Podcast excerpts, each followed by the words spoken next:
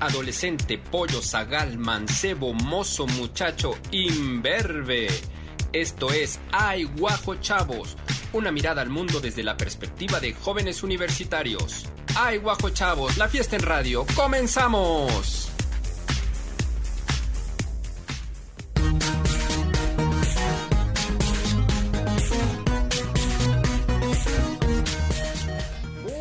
Buenas tardes tengan todos ustedes. Esto es Ay Guajo Chavos. Qué bonita entrada, Dios mío. Qué bonita entrada. Bueno, hoy es eh, domingo 13 de febrero del año 2022.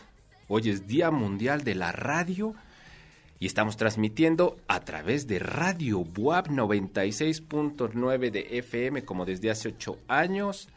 También obviamente por la televisión abierta en el canal 18.1, el 118 de Megacable, en el internet, en el Facebook, en la app, también si nos está usted viendo, pues bienvenido. Como ya dije, esto es Aiguajo Chavos, programa donde jóvenes y jóvenes universitarias nos cuentan, nos explican cómo viven, cómo ven el mundo y yo en representación de los rucos, por eso uso saquito, hoy traje rojo clarito por Día del Amor.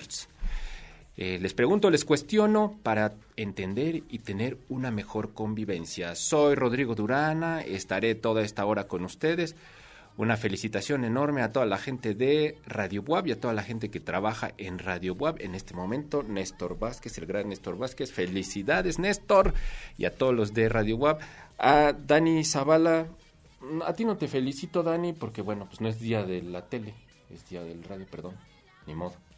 Por cierto, Dani Zavala estaba muy triste porque Belinda y Nodal terminaron. Es una tragedia, lo sé, pero pues vamos directamente a la cápsula de Presenta tu mascota en, los que, en lo que nos superamos de esta terrible tragedia. Vamos a la cápsula.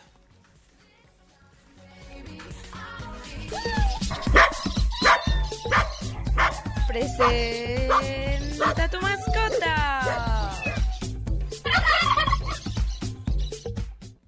Soy Valeria, tengo 18 años, actualmente estoy estudiando medicina aquí en WAP.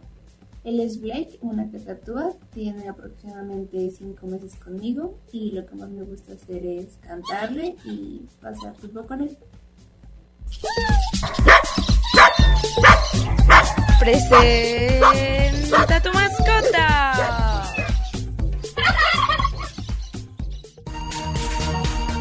Bueno, ahí está la, la mascota de Valeria Hernández, su, su cacatúa, dijo, Blake, que además nos saludó, hizo su sonido muy bonito. Nos saludé a Beto Rosales en la producción y a Oscar Espinosa en el máster. Bueno, pues el programa del día de hoy se trata sobre el amor. El amor, este concepto tan complejo y que, bueno, tiene relación directa con la humanidad, con la historia de la humanidad. Mañana es 14 de febrero y se festeja pues la, el amor y la amistad. Es un día muy bonito que le gusta mucho a todas las empresas que nos hacen comprar hartas cosas. Bueno, pues yo creo que ya vamos directo con, con las universitarias que nos están acompañando para hablar sobre este concepto. Saludo como cada domingo a Nicole Schiaffini, productora también de este programa y estudiante de cinematografía. ¿Cómo estás, Nicole? Hola, hola, muy feliz de estar aquí otra semanita con ustedes, esperando que estén muy contentos, preparándose si van a celebrar mañana, si van a celebrar hoy, comiendo barbacoa y que disfruten pues este programa especial con nosotros. Muy bien, bienvenida Nicole. Hoy yo sí desayuné barbacoa y me siento un poco pesado, ya es la edad, ya es la edad. Pero qué bueno, qué bueno que desayunaste barbacoa, a lo mejor. Sí, pero no sé, estoy, yo quería ser vegano y fallé, fallé. falle terrible. Bueno, saludo a eh, Kiara Hernández, estudiante de filosofía. Hola Kiara, qué gusto verte, ¿cómo estás? Hola, pues qué gusto verlos y verlas a todos aquí en el estudio a distancia. El día de hoy bastante emocionada porque considero que estaremos tocando uno de esos temas que son extensos y de un interés tan general que tendremos a muchas personas pues atentas a ver qué vamos a compartir y pues esperando obviamente igual que cada eh, domingo que puedan disfrutar de, esto que vamos a estar pues compartiendo con todas todos ustedes entonces pues nada más estén atentos y súper bien súper feliz Qué bueno, qué bueno, Kiara, qué bueno que estás aquí y qué gusto. Bueno, y también saludo a Anet Diep. Hola Anet, ¿cómo estás? Estudiante también de cinematografía. Te pregunto, ¿estás en Puebla? ¿Estás en Chiapas? ¿En Nueva York? ¿En Kingston? ¿En dónde estás?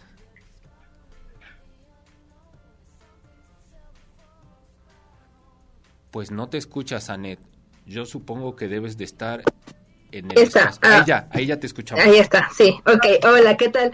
No, eh, eh, decía que soy omnipresente, estoy en todos lados, ¿no? Y a la vez en ninguno.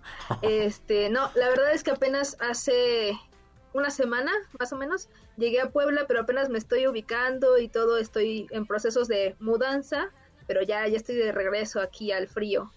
Muy bien. Qué bueno que ya estás aquí en Puebla y este extrañas Chiapas, supongo, o no. Sí, la verdad es que sí extraño y, y sobre todo, insisto, el, el clima de aquí me mata un poco, entonces tengo que adaptarme. Sí, pero ya, ya falta poco, solo eh, unos meses más y ya, antes de que caiga el meteorito y se haga todo la- el invierno Ya, este ya que, nos va a matar a todos los humanos. Bueno, pues el día de hoy, como ya dije, eh, vamos a hablar sobre el amor. Obviamente lo hablaremos, supongo que un poco desde la perspectiva filosófica, pero también de la otra perspectiva y cosas así. Este, mm, pienso que Disney en, lo particular a mí me hizo mucho daño, me creó un concepto del amor medio bleh, que ha sido complejo quitármelo y difícil. Pero bueno, ahorita vamos a hablar de eso. Eh, pienso que vamos a la cápsula, ¿no? A la cápsula de los fantabulosos y ya regresamos y ya nos seguimos para platicar sobre el amor y la amistad. Pues sí, vamos.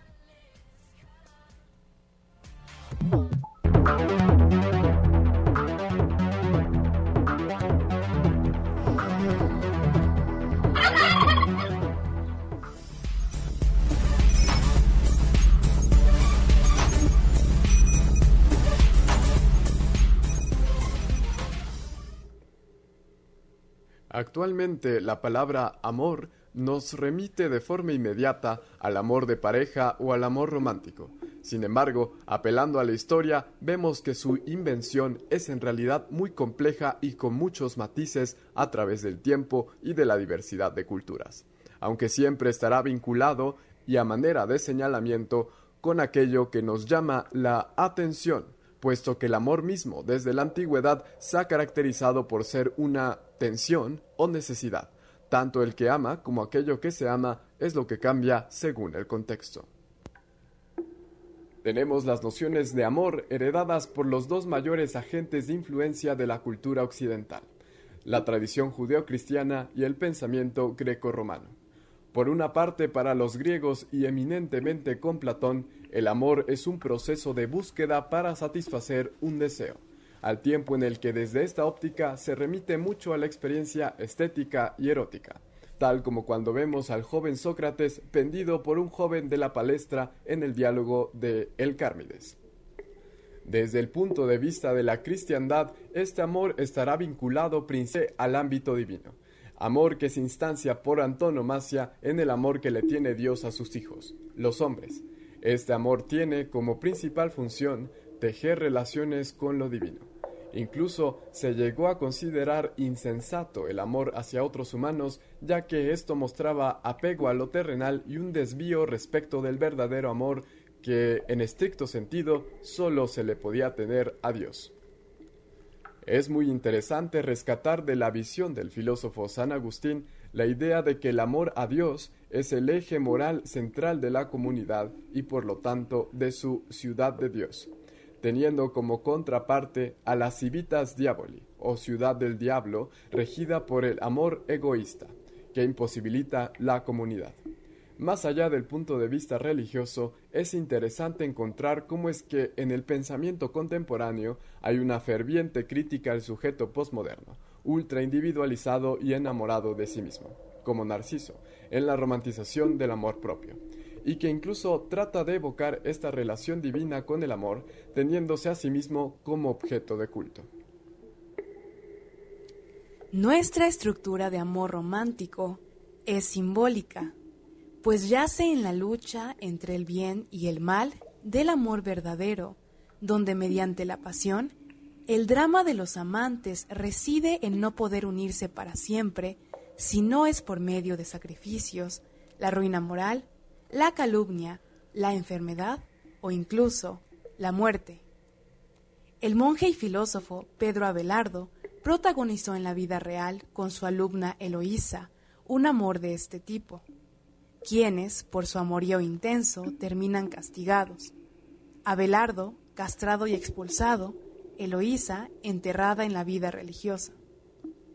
Desde hace varios siglos ha sido una tendencia cultural la entrega a la tragedia del amor esto por el temor a que nuestro encuentro amoroso sea contingente y ordinario. Por ello, e irónicamente, existe en el historial amoroso de la gran mayoría de seres humanos, o por lo menos occidentales, el amor por el que aún se sufre, la tragedia de un amor entrañable. Así, significados y aspiraciones son parte de este imaginario que mantiene viva la llama del amor trágico en este sentido, hay que destacar que el amor es indefinible, pues fluye fuera de cualquier límite o conceptualización, ya que, más allá de los vectores lingüísticos y culturales, el lenguaje del amor se habla por sí mismo. Melancólico, afligido e insomne, el amante no ha dejado de querellarse, ebrio del vino de las imputaciones. En un instante te hace ver maravillas, pues tan pronto es enemigo como amigo, se acerca como se aleja. Sus transportes, sus reproches, su desvío, su reconciliación, parecen conjunción y divergencia de astros, presagios estelares adversos y favorables. Mas de pronto tuvo compasión de mi amor tras el largo desabrimiento, y vine a ser envidiado tras de haber sido envidioso. Nos deleitamos entre las blancas flores del jardín, agradecidas y encantadas por el riego de la escarcha. Rocío, nube y huerto perfumado parecían nuestras lágrimas, nuestros párpados y su mejilla rosado. En la actualidad, la manifestación contra el amor romántico se hace patente, pues se intenta desarrollar al amor como la experiencia de los encuentros cotidianos, con uno mismo, con las circunstancias y con el resto de entidades que se relacionan con nuestras vidas.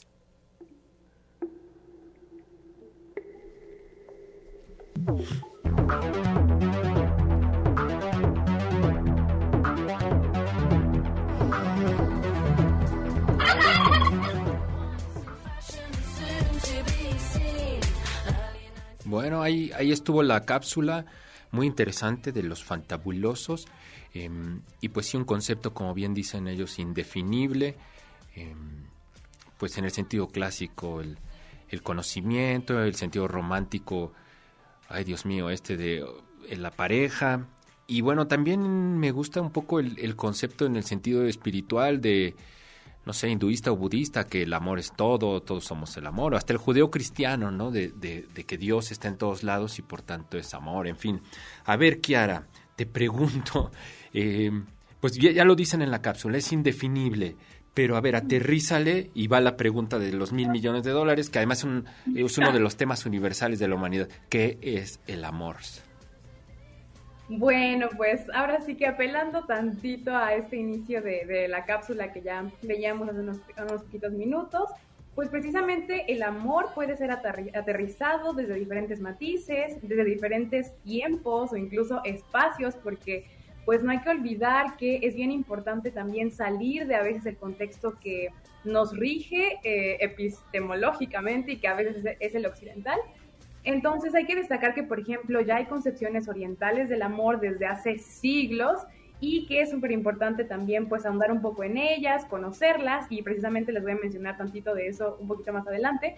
Pero bueno, uno de los conceptos fundamentales de los cuales eh, pues se esclarece después o terminamos llegando a las concepciones actuales del amor es precisamente el concepto de eros, que es un concepto griego y que pues viene, digamos que de esa tradición clásica de la filosofía, que bueno, con clásico nos referimos al tiempo de Platón, Aristóteles y los más grandes, ¿no? Y bueno, solamente por destacar tantito respecto a este concepto, tenemos que no, no podemos eh, circunscribir solamente una relación de pareja o incluso el tema de la sexualidad, sino que se da más que nada en una tensión que incluso podemos empezar a incorporar lo que es el conocimiento, ¿no? Y es que por lo menos Eros es, es el hijo, o bueno, se señala como el hijo de la abundancia y la carencia, y es que en ese sentido es bien interesante pensarlo como la relación de tensión de algo que no se alcanza completamente, ¿no? Y que es imperfecto. Para entender esto un poquito más, sería bien interesante como señalar que precisamente el concepto o esta unificación de filosofía, pues nos explica a qué tipo de amor estamos refiriéndonos, ¿no? Y que es precisamente que existía una división como entre el mundo terrenal, imperfecto, material, y el mundo ideal, ¿no? Y este, este ascenso o esta aspiración a lo divino, pues siempre se iba a dar de una tensión, ¿no? Entre, ok, yo puedo convivir con los dioses, pero eso no hace que yo sea o me convierta uno de ellos, ¿no? Siempre voy a estar en este camino que, que estira y nunca llega como a ser, pues, precisamente la perfección, ¿no? Y la filosofía es precisamente eso, ¿no? Que el camino del conocimiento es reconocer todo aquello que no sabes, cuánto hace falta por saber y que entre más sepas, menos sabes. Entonces yo apuntaría eso para poder comenzar a delimitar más o menos algunas nociones y saber también qué piensan ustedes al respecto. Muy bien, muy bien, Kiara.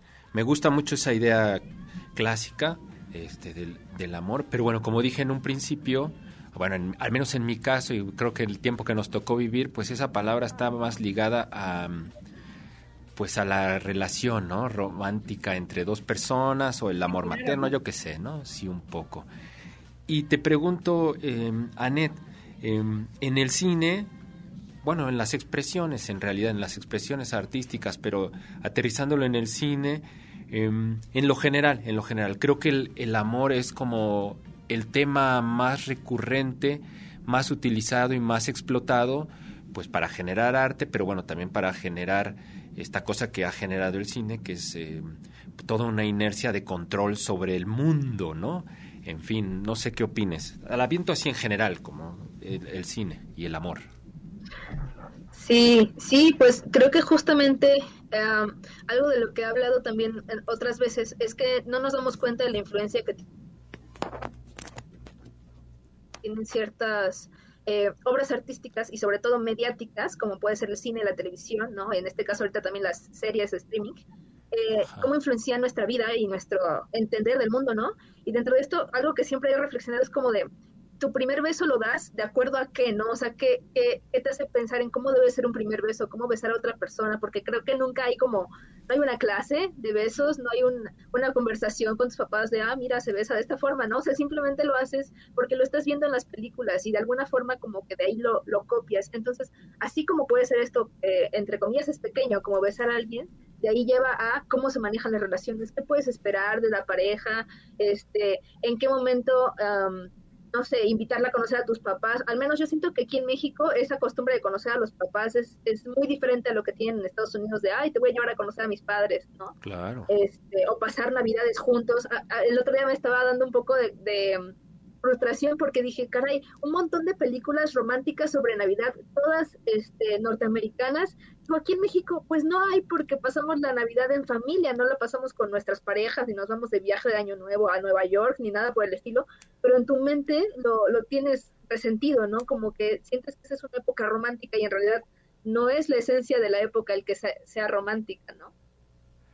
Bien interesante esto que dices, ¿eh? Bien interesante. Esto del primer beso, Pienso en Cinema Paradiso, que es una película muy trillada y ya es como un lugar común, pero hay una secuencia de, de las, los besos que prohibían en Italia y entonces al final este señor Toto, bueno, el señor le manda una película con todos los besos al protagonista, ¿no? Cuando ya es grande ya es director de cine, qué cosa tan maravillosa, es una de las secuencias que más, más recuerdo de, de, pues del cine en general.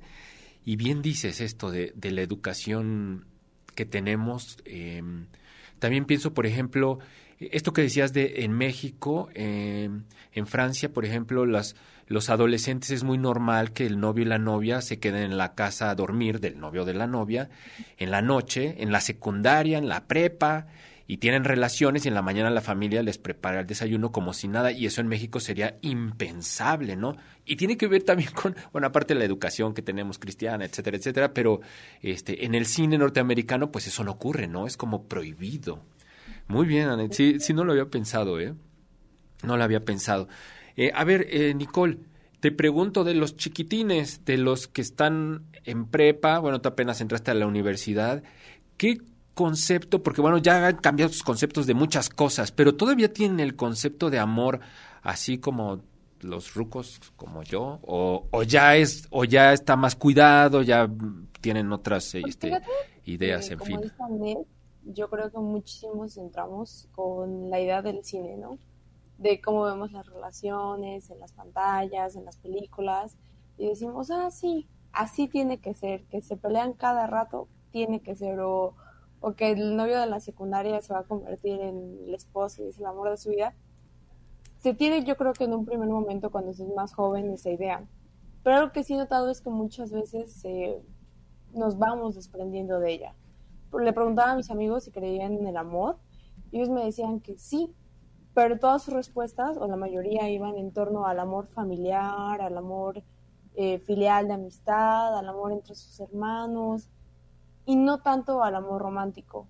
Iba más como de, sí, yo creo en el amor, lo veo cuando mi mamá me prepara el desayuno, que me gusta, o cuando mi amigo me ayuda en algo que no le interesa a él, pero para pasar tiempo conmigo. Y casi no vi respuestas en torno a esta idea que nos venden los cuentos de hadas, eh, las películas románticas, de que te vas a encontrar a una persona y ya, ¿no?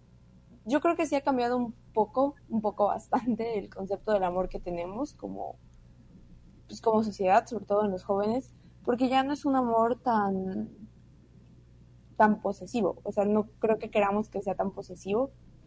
Seguimos actuando así por la influencia de las películas, del cine, de, las de los libros y de todo lo demás, pero sí he visto que cada vez la gente está como un poquito más desprendida de eso. Tengo muchísimas amigas que ya están como, no, pues yo no me quiero casar porque no me gusta. Amigos, amigas, y que se van desprendiendo de esta idea de pasar el resto de su vida con una sola persona, que es como lo que románticamente nos venden siempre, ¿no? Claro. Oye, ahorita que dices esto, pues pienso en el stand de los besos o pienso en Euforia, por ejemplo, la serie, ¿no? Que en stand de los besos tú lo pones y en tu tele empieza a salir la mermelada por los lados, o sea, se chorrea de, de lo romántico en nivel absurdo que tiene. Pero el otro extremo, como Euforia, que lo lleva pues a otros niveles, que también dices, o, o sea, es, es un extremo enorme. ¿Tú qué piensas de eso, Nicole? Bastante. Fíjate que yo no había visto Euforia cuando salió, no me acuerdo si fue en 2020 o 2021. No, que tuvo que ser 2020, creo. Y la empecé a ver ahorita y todos eran como, no, es que es súper romántica, romantiza un montón de cosas. Y yo la vi y dije, no, pues su estética está bonita, pero no siento que esté romantizando como nada de lo que le pasa a los adolescentes. Sí se ven muy atractivos y todo lo demás, pero hasta incluso yo siento que películas como El stand de los besos romantizan más estas relaciones eh, que comúnmente denominamos tóxicas, ¿no? Eh, mencionabas tú eh, los gritos, entre ellos esta tensión que tienen todo el tiempo de los celos de los protagonistas del stand de los besos, nos tienen como una consecuencia. Eso es lo que siento, que la mayoría de los productos son como superficiales, ¿no? Ajá, superficiales, o sea, se pelean y, ay, sí, es el medio drama y ya vuelven a estar juntos, pero realmente nada más son ciclos, ciclos de violencia en lo mismo y no, no cambia, ¿no? Eso es algo que a mí me sorprende bastante y que creo que sí vemos, o sea, porque sí conozco mucha gente que disfruta de ver esas películas y pero he visto que ahora como que las critican más, ¿no? Como que dicen, bueno, sí, pero no, no está bien.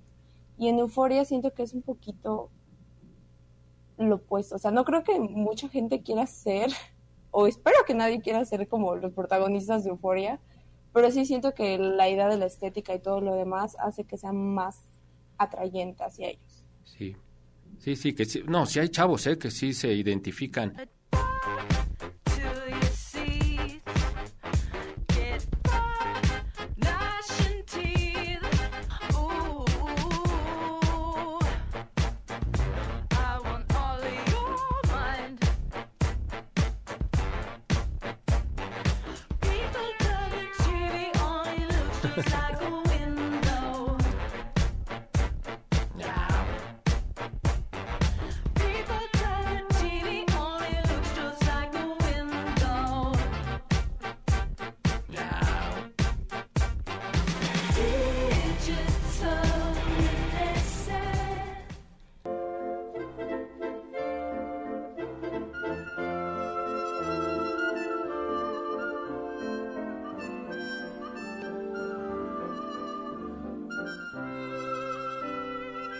Seguramente has visto en numerosas caricaturas, series y películas la representación de Cupido como un niño regordete alado portando un arco y flechas, muchas veces estas con la punta en forma de corazón, pero ¿sabes de dónde surgen estas representaciones?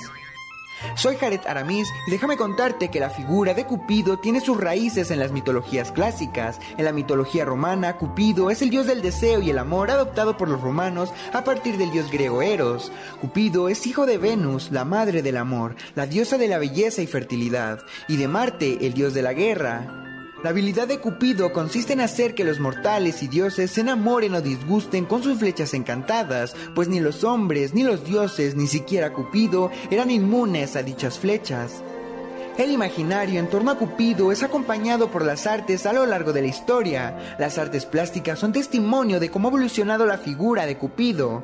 Eros apareció en el arte griego alrededor del 450 a.C., retratado como un adolescente delgado y con alas. En el periodo helenístico, Eros adquirió una apariencia más joven y un físico más regordete, donde se le aditó con un arco y flechas.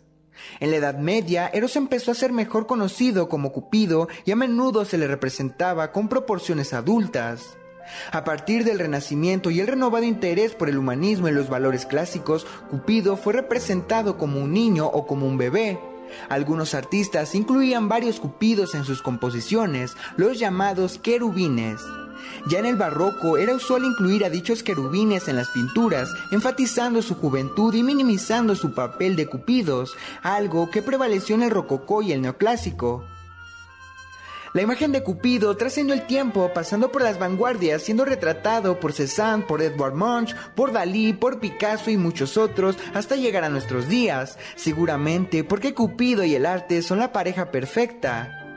Permite recomendarte a Suriñe, doctora en comunicación audiovisual empeñada en la difusión en torno a la cultura visual y el arte. Síganla en su canal de YouTube El Arte por el Arte y en Instagram como Atelier El Arte por el Arte para aprender y disfrutar del arte con ella.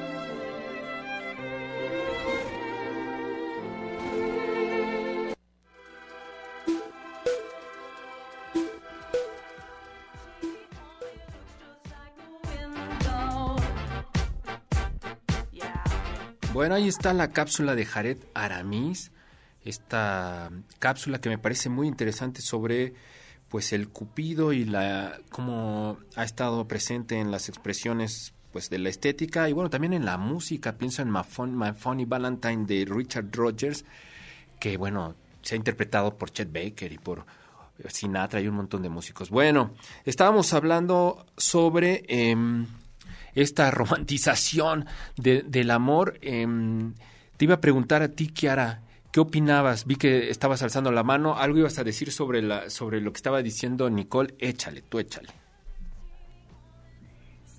Sí.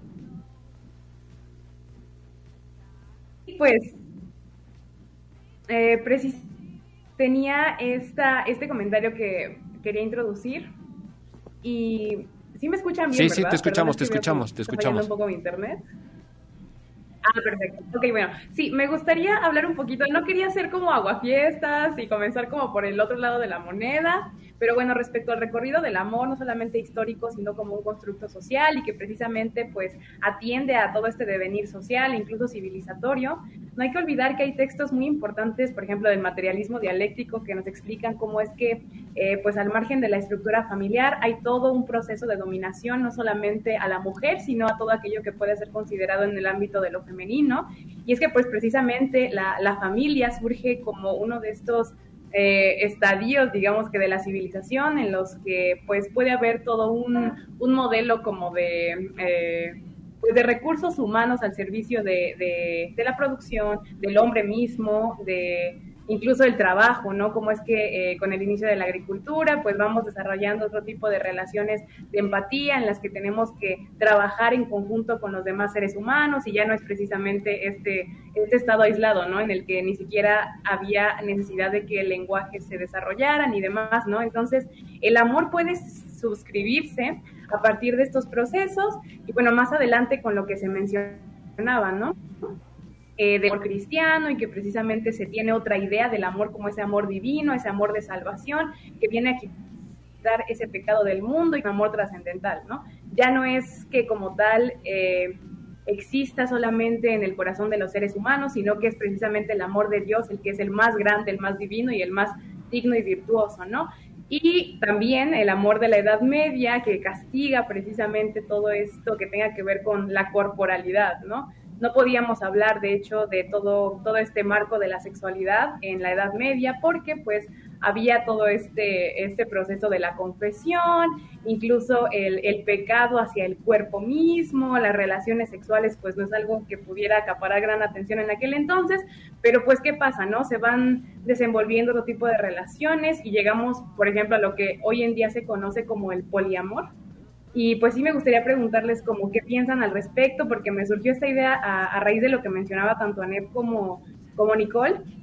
Y es que precisamente en la actualidad ya no podemos decir que, por ejemplo, el amor romántico aún mantiene una importancia y una vigencia, pero se están introduciendo nuevas relaciones que son bastante complejas, ¿no? Y es que el poliamor, por ejemplo, no es precisamente... Eh, digamos que aquella estructura de amor en la que pues todos se meten con todos a nivel incluso sexual, sino que intenta explicar una nueva estructura en la que el amor romántico no es el central o no prima por sobre las demás relaciones, ¿no? Porque, bueno, ¿qué podemos ver en las relaciones de abuso, no? Pues no puedes ver a tu familia, tus amigos no importan tanto como yo, tienes que vestirte como yo te, pues te mando, como a mí me gustaría, eh, necesito toda tu atención con respecto a mí, y el poliamor intenta borrar estas jerarquías de una manera en la que, por ejemplo, podamos introducir de una manera más eh, horizontal, interrelacionada, ese amor que tienes con tu madre, con tu hermana, con tu hermano, con tu pareja, eh, con, con, los animales no humanos, con las plantas, con el medio ambiente. Entonces, está bien interesante porque precisamente en la actualidad encontramos todo, todos estos matices del amor que antes habían sido pues ignorados y precisamente más con el amor cortés, ¿no? Que era este amor shakespeariano, en donde el caballero que salva a la dama, pues mantiene por siempre este, esta, digamos que este juramento de, amor eterno y la mujer tiene que comportarse. Claramente yo no estoy en la, en la disposición de juzgarlo como lo negativo, ¿no? Porque finalmente son transiciones que han permitido que en la actualidad tengamos todo un marco de referencia sobre el cual pues criticar, guiarnos y decir, ok, eh, debemos reconfigurar nuestras relaciones solamente amorosas, sino humanas y mundanas. Eh, entonces quería mencionar eso al respecto para saber qué piensan, qué opinan, no sé. Está muy bien, muy bien. Fíjate que vamos a tener pronto un programa dedicado al poliamor. Está, Oh. ajá, y que está buenísimo con una psicóloga y demás vamos a, a tenerlo. Está muy, muy interesante lo que mencionas, esta nueva forma este, pues de, de, entender el mundo y de a uno mismo, ¿no? Me gustó esto que dice sobre el, el, el romanticismo, el sentido del amor este de, de, Shakespeareano, del caballero que salva a la dama, pero bueno, también está el otro lado, el de la, la dama que salva a este pobre hombre que vive adentro de una armadura Sí. y que lo hemos visto muchísimo en el cine. A ver, Anet, tú nos puedes, ¿qué nos puedes decir de esto? Y en general, si ¿Hay alguna película que tú pienses que sea, o varias, indispensables y sería una falta de respeto a la existencia no verlas? Este, ¿Cuáles son? ¿Qué piensas? Ah, pues es que sí está bien fuerte. Uh, justo he estado platicando acerca del poliamor hace poquito, ya que salió el tema. Y digo, qué fuerte que tengas que ponerle un nombre a algo para justificar que amas a más de una persona a la vez, ¿no? Rudísimo. Pero bueno, fuerte, eh, o sea, fuerte y fuera de eso, um, más que películas, yo tengo, tengo un cortito que hice recientemente para una clase de cine experimental que titulé eh, Relationship, Relationship, Goals, que pues básicamente sería como um, metas de las relaciones o lo que deseas en una relación y es un conglomerado de TikToks y trends um, de TikTok donde las parejas hacen cosas románticas, entre comillas, pero que realmente te pones a pensar lo que, y, y, y son, son señales de una violencia en la pareja, ¿no? Y, ellos lo suben como, ay, estamos jugando y es una broma y es una broma y, va empeorando, ¿no? Cada vez más. Entonces, um, este, este conglomerado lo subiré después a mis redes, ahí me buscan y, lo, lo podrán ver. Y bueno, eso como para notar que no solamente son las películas o las cosas grandes, sino los medios chiquitos como TikTok, como Facebook, como Instagram, que te están metiendo todo el tiempo cosas que deberías de tener en una relación romántica y que pues verdaderamente no, no deberías, ¿no? Eh, y bueno, en cuanto a películas, me puse a hacer una lista, dije, empecé pensando películas románticas, justamente, ¿no? O sea, películas de amor, no el amor típico, pero de amor que pudiéramos aprovechar para ver este 14 de febrero. Y de ahí me encontré con otras que son más bien como para repensar el amor, ¿no? Este, tal vez no sean indispensables, pero creo que es muy interesante poder verlas. Hablando del poliamor, está La vida inmoral de la pareja ideal, que es mexicana y creo que está en Netflix. Y pues justamente habla de diferentes formas de amar a una persona y sobre todo como en la adolescencia y luego ya de adultos se reencuentra esta pareja y bueno, es como toda una circunstancia distinta, ¿no? Eh, también está eh, hablando un poco del, amor platónico, ¿no? De ese amor deseado, pero que no expresa el romanticismo eh, pasional, ¿no? Que se, que se ve siempre en el cine. Está Hair, que es un romance con una computadora y nos habla mucho sobre el individualismo y lo que entendemos por amor. Está también Deseando Amar, donde es totalmente amor platónico entre dos personas que entiendes que se aman, pero nunca se aman Oh. Y está también Expiación de Soy Pecado, que es otra película donde el romance ahí sí se expresa pasionalmente y después se ve frustrado totalmente y odias al personaje principal. Yo la odio todavía. Entonces, ah, es, estas son mis recomendaciones. Y una última, para pensar más sobre el amor hacia otras personas que no son nuestra pareja, sino el amor propio, el amor a nuestras metas, el amor a nuestras, nuestra educación y nuestros amigos, que es Frances Ha, que es totalmente una... Eh, el entendimiento de una persona que pasa por sus años 30 y está tratando de descubrirse a sí misma, entonces es, es maravilloso verlo también y ver cómo se, se termina enamorando de ella, ¿no? O sea, de, amarse a sí misma y de lo que es y de lo que quiere ser, entonces esas son mis recomendaciones en general. ¿Esa última cuál es, Annette? ¿Frances Ha? Frances Ha, sí, es de Noah Baumbach, que es el que dirigió em, Historia de un matrimonio. Ajá, Este, y me parece que también está en Netflix, al menos yo la vi ahí, no sé si siga ahí. Está, quiero verla, esa no la conozco, quiero verla. Oye, hablaste, dijiste algo sobre algo bien importante, el amor propio. Nos fuimos ahorita, pues ya en picada sobre el, el, de pareja y lo romántico, pero el amor propio, este, mm, Kiara, ¿qué piensas de esto que, que, ha dicho? Bueno, esto me gustó lo que dijo, que ponerle un nombre a, a, lo... A las cosas. Ajá, no, ponerle un nombre a esto de que nos de amar a muchas personas, está gacho, sí está gacho, es verdad. Eh, pero no, sobre el amor, el amor a uno mismo, Kiara, esto está buenísimo. Pues sobre el amor propio hay todo un tema e igual una gama muy grande eh, de enfoques desde los cuales podríamos analizar el amor propio y por lo menos, pues digo, no es que sea dualista, pero me gustaría poner dos sobre la mesa, así de manera muy simple. Y hay uno muy importante y que es precisamente el autorreconocimiento para poder integrarse y relacionarse y sentirse parte del mundo. Eso es súper importante, ¿no? O sea, posicionarse posicionarse y decir, ok, dentro de, mi, dentro de mi familia, dentro de mis valores, dentro de lo que tengo que desaprender, de lo nuevo que tengo que aprender, dentro de mis relaciones y, dentro de todo lo que es el conglomerado de pasado, presente y futuro, quién soy, qué voy a hacer, qué estoy haciendo, o sea, es eso, poner los pies sobre sobre la tierra y reconocer mm, cómo podemos mejorar, qué es lo que podemos hacer, ¿no?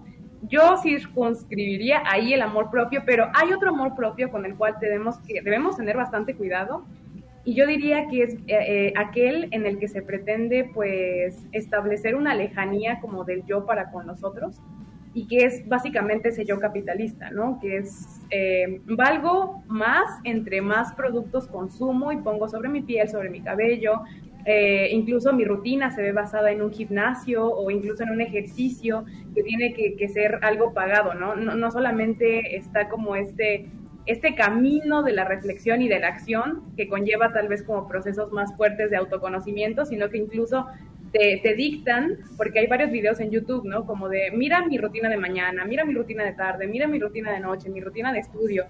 Y eso es muy importante, ¿no? Para tú, tú saber básicamente qué, qué, qué pasa en el exterior. Pero esto también, ¿qué te dice, no? En las redes sociales tienes todo un perfil de cosas que puede ser como aislado, casi como un mundo cerrado, ¿no? Como de qué me gusta, qué me gusta, qué me gusta, quién soy yo solamente en el aspecto positivo, en el aspecto de la vigilancia, qué quiero poner en mí, o sea, cómo me quiero perfeccionar a tal grado en el que dejo de ser yo. Y sobre todo este altar de culto, ¿no? Que tenemos incluso en Facebook con este, con la foto, eh, eh, el estado, ¿no? Que tú pones como de soy esto, soy esto, soy esto, cuando eh, ya no podemos delimitarnos, por ejemplo, yo quiera no soy solo una estudiante, no soy solo una filósofa, una fotógrafa, incluso mi edad no describe totalmente quién soy, ¿no? Y pues el nivel de caracteres que, tienes que poner, o el número de caracteres que tienes que poner en las redes sociales para describir quién eres, es impresionante la manera en que, en que hacemos un culto a nosotros mismos. Entonces, más que nada es eso, establecer que no somos una acá, que incluso las aspiraciones ajenas no tienen que llevarnos a un nivel como de estrés tan grande en el que pues definitivamente nos decantemos a ponernos eh, la cara del otro, incluso en, la manera en que sonreímos para nuestra foto de perfil, no sé, como que establecer toda una marca respecto a nosotros mismos y en lugar de eso tal vez eh, eh, la exposición a veces muy interesante, la manera en que algunos, por ejemplo, Se quedó trabada. Eh, pues el, amor de pareja. Te estás, te estás trabando un poco, Kiara. Bueno, tú no. El internet. A ver, te pregunto, ahorita te, voy a preguntar sobre, sobre el amor a las, a las mascotas, este Nicole, pero para terminar este punto, eh, Anet, yo de lo que te conozco eres una de las personas que, que, siento y que reconozco que tiene un amor por sí mismo muy bonito, muy interesante y no es precisamente esto que decía que ahora esta segunda, segunda vertiente. ¿Cómo lo, ¿Cómo lo desarrollas? ¿Cómo una persona tan joven tiene esa capacidad y esa, ese entendimiento hacia sí mismo? Bueno, pues muchas gracias por tener esa percepción de mí. Yo creo que creo que eh, es algo que intento justamente y yo le atribuyo totalmente a mi mamá, que siempre me está bajando de mi nube, la verdad. O sea, necesitas a alguien que te ame también, pero que te diga, oh, no, te estás yendo muy arriba, ¿no? O sea, ten cuidado porque, porque cualquier tipo de amor, ahorita que lo mencionaba este, Kiara, eh, tiene, tiene sus riesgos, ¿no? Sus límites. Incluso el hecho de que no estés en una relación convencional, ¿no? Que sea una relación poliamorosa, etcétera, ¿no? No quiere decir que, que, ya estés rompiendo con el amor romántico y con sus peligros, ¿no? Al contrario, tienes que tener todavía más cuidado. Entonces, justo lo mismo pasa con, con el amor propio. Tienes que tener esta conciencia de, de, decir, o sea, sí me amo a mí, pero no me idolatro, ¿no? O sea, me acepto. Creo que es más eso, es, es una aceptación más que un... Um, una exponenciación, por así decirlo, de, de, mis cualidades. Es más bien como, esto es lo que tengo y, con esto voy a trabajar y esto es lo que a mí me ayuda y me ha traído hasta acá, etcétera, ¿no? O sea, ver qué tengo y no qué es lo que quiero ser o cómo quiero que me vean los demás, que eso también es un riesgo de redes sociales intenso, ¿no? Que, cómo me están viendo los demás, no, es quién soy verdaderamente. Y creo que así lo he logrado entender desde analizar quién soy uh, a secas y, también que hay alguien que está apoyándome y me está diciendo siempre como de, ah, ten cuidado, porque si te vas por ese camino te puedes desviar, ¿no? Wow, buenísimo, esto importantísimo. Quien te baje de la nube es básico tenerlo siempre a la mano. Muy bien, muy bien. Y ahora sí, ya casi estamos terminando, pero te pregunto, este, Nicole, bueno, a ti se te ocurrió que hiciéramos la, cápsula de, la mascota, presenta tu mascota. Este, ¿Qué piensas de este amor que hoy tenemos por los animales y además que va más allá de una mascota, la expresión, bueno, de, del no maltrato y demás? ¿Qué opinas de esto? Pues siento que es una especie de amor muy distinto al que experimentamos normalmente con nuestros papás, con nuestros amigos, porque no hay una comunicación verbal, ¿no? No una expresa. Podemos ver distintos videos de perritos, de gatitos, que sí empiezan como a comunicarse de otras formas, pero es distinto, es un, es un amor hasta cierto punto paternal, siento yo, porque nos encargamos de alimentarlos, de cuidarlos, de bañarlos, pero que tiene una retribución exagerada, ¿no? El, el amor eh, si son perritos eterno hacia su dueño, la idealización de él, si son gatitos, un poquito más escondido, pero que también está ahí presente, ¿no? Yo creo que es un vínculo muy bonito porque nos permite salir de esto. Cuando tú adoptas una mascota o cuando tú demuestras amor hacia eh, cualquier especie animal, no vas a recibir exactamente lo que recibes con un ser humano, ¿no? No está un sí hay un apoyo claramente, pero no hay un apoyo tan firme, tan verbal, tan acá. Es como dar amor hasta cierto punto de forma desinteresada.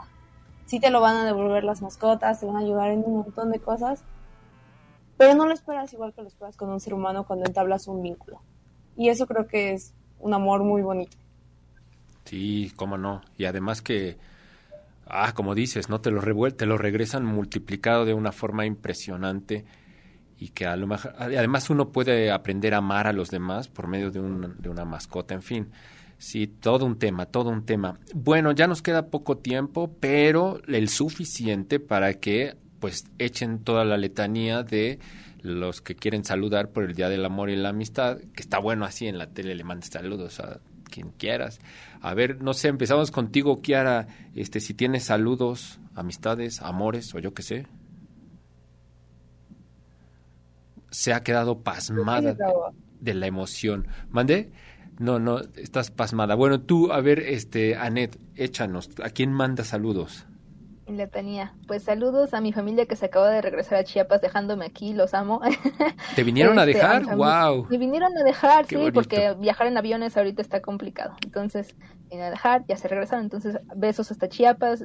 A- amor también para mi familia de Puebla que me está recibiendo otra vez. Amor a mis amigos de Chiapas y de Puebla. Amor a mi novio que está hasta Guadalajara. Amor a mi perrito que dejé en Chiapas también.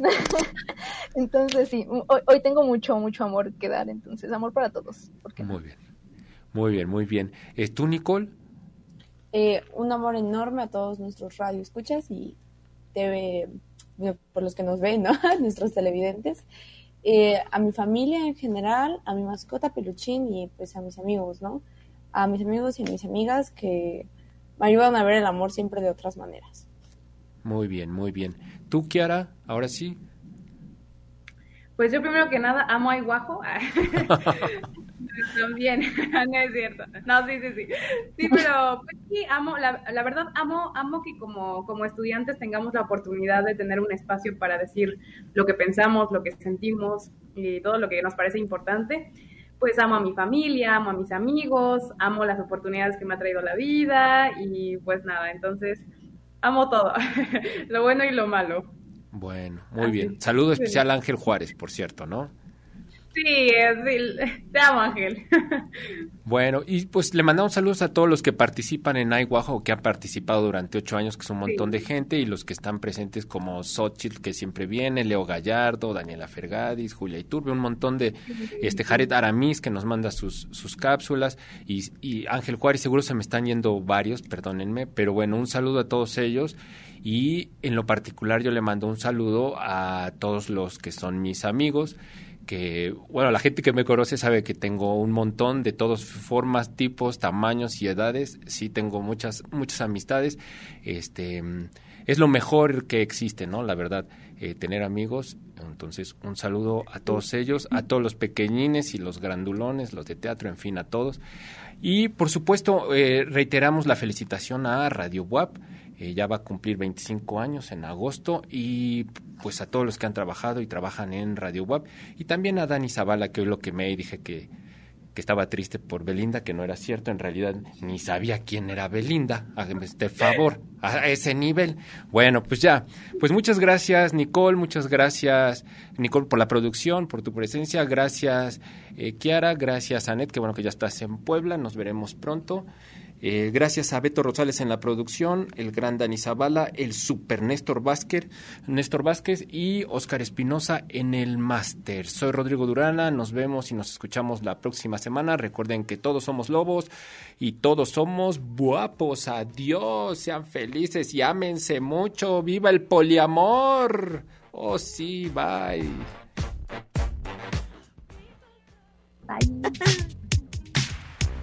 El momento de irnos ha llegado. Gracias por dejarnos acompañarle. Sigan las incidencias del programa de hoy en Instagram y en nuestro Facebook Ay Guapo. Una mirada al mundo desde la perspectiva de jóvenes universitarios. Nos escuchamos la próxima edición. Sean felices. Goodbye.